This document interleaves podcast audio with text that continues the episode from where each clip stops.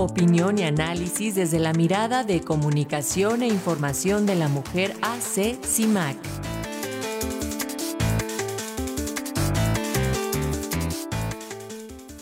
Y ya en otros temas, el Consejo de Derechos Humanos de la ONU, que reunió la semana pasada a más de 100 países en su examen periódico universal, evaluó al Estado mexicano y emitió varias recomendaciones en torno a la violencia contra las y los periodistas, las desapariciones, la violencia machista y la gestión migratoria. Esto pese al compromiso que México ha dicho tener por el respeto a los derechos humanos. Y bueno, sobre este tema nos habla en su comentario Lucía Lagunes, directora de Comunicación e Información de la Mujer CIMAC. ¿Cómo estás, Lucía? Bienvenida, muy buen día. Muy buenos días, Alexia, Paco, y aún cuando estamos todavía a tiempo de desear que este año sea un año donde sigamos construyendo los caminos para la igualdad entre mujeres y hombres, así que les deseo a ustedes y también a toda la familia de Radio Educación, pues que tengan un gran año en este 2024.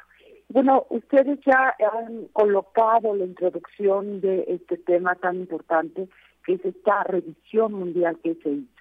Eh, efectivamente, el pasado, la pasada semana, México nuevamente estuvo bajo el escrutinio mundial en materia de derechos humanos, donde quedó claro que la historia que se cuenta desde el Ejecutivo Federal no es la que se está,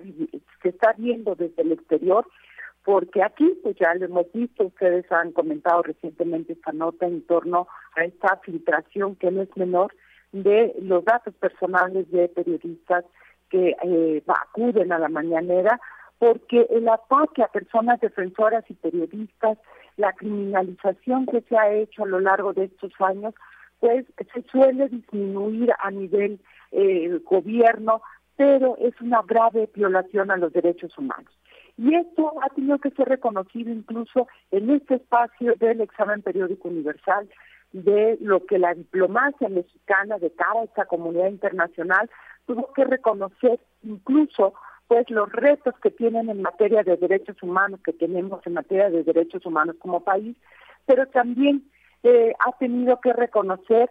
el papel de la sociedad civil como un activo, dijeron, fundamental para la democracia mexicana, la justicia y la libertad. Cuando uno escucha las declaraciones del presidente, como hace un minuto ustedes acaban de presentar, donde nuevamente atacan a la sociedad civil, pues hay un doble discurso. Uno que está dentro de casa y otro que se hacia afuera. Y en estas tres horas que duró esta, eh, este examen en el cual México tuvo que rendir cuentas, pues lo que quedó claro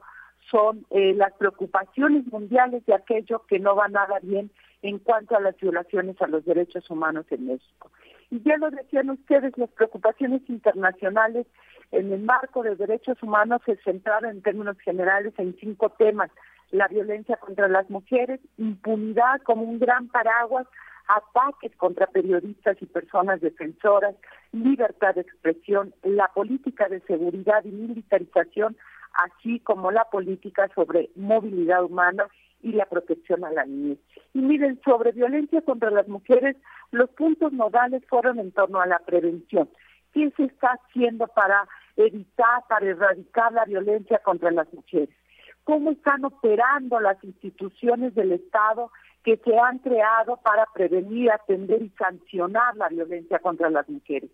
¿Por qué las investigaciones son tan lentas y tardías en todos los delitos machistas cuando se ha quedado claro que estos delitos son precursores de feminicidio y sobre todo la falta de justicia en todos ellos? La impunidad, por lo tanto, es uno de los ejes transversales y bien lo sabemos aquí en nuestro país, es pan de cada día fue otro de los grandes rubros señalados por los países, pues ante la falta de efectividad de las fiscalías, tanto a nivel federal como estatal, quienes no investigan ni sancionan los delitos que están ligados a graves violaciones de derechos humanos, como son la desaparición de personas, tortura, asesinato de periodistas y personas defensoras, trata de personas, ejecuciones extrajudiciales, tortura sexual, entre otros, que están alimentados por esa impunidad. Fueron colocando los diferentes países en este espacio de remisión de cuentas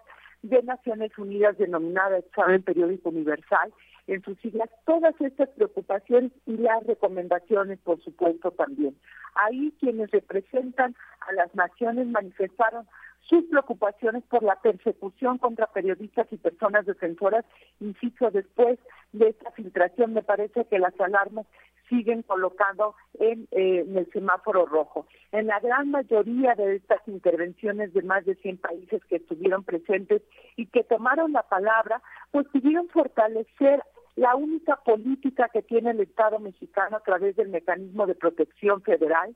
cumplir para ello con las recomendaciones del diagnóstico que elaboró Naciones Unidas al inicio de este gobierno y, por supuesto, vigilar y sancionar a los crímenes que se cometen contra periodistas y personas defensoras, así como la vigilancia ilegal que se ha dado a estas poblaciones. Y esto me parece muy importante porque la revelación de datos personales no es cualquier cosa, es vulnerar la intimidad vulnerar la seguridad de periodistas y me parece que más allá de una percepción de escándalo, lo que está clarísimo es esa vulneración a la vida y la seguridad de las y los periodistas que acuden a la, a la mañanera pues para hacer su trabajo e informar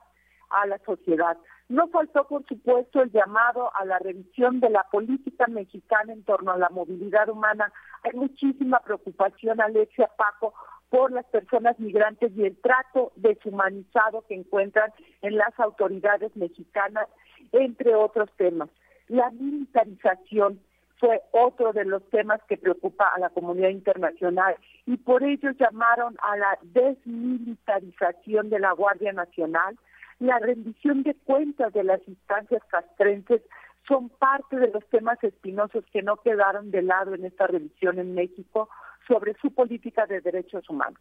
Así que los temas que se ponen en este espacio internacional, Alexia Paco, de revisión, reflejan precisamente la imagen que tiene el mundo de un país. Y pese a que en este gobierno federal se ha señalado en tapar, o se ha insistido, perdón, sin tapar las crisis humanitarias, pues la realidad ante los ojos internacionales de las graves violaciones de derechos humanos que ocurren en nuestro país están a la vista de todo mundo. Las recomendaciones que hay que decir casi poco más de 300 hechas por los diferentes países en estos cinco rubros y otros temas, pues me parece, Alexia Paco, que son también una hoja de ruta para quien gobierne este país si realmente se quiere construir una nación democrática y robusta, porque cuando se violan derechos humanos se vulnera cualquier elemento democrático en el país. Hasta aquí mi comentario, Alexia Paco. Muchísimas gracias, eh, Lucía Lagunes, y nos escuchamos muy pronto. Un abrazo para ti y para todas las compañeras de CIMAC. Un abrazo de regreso.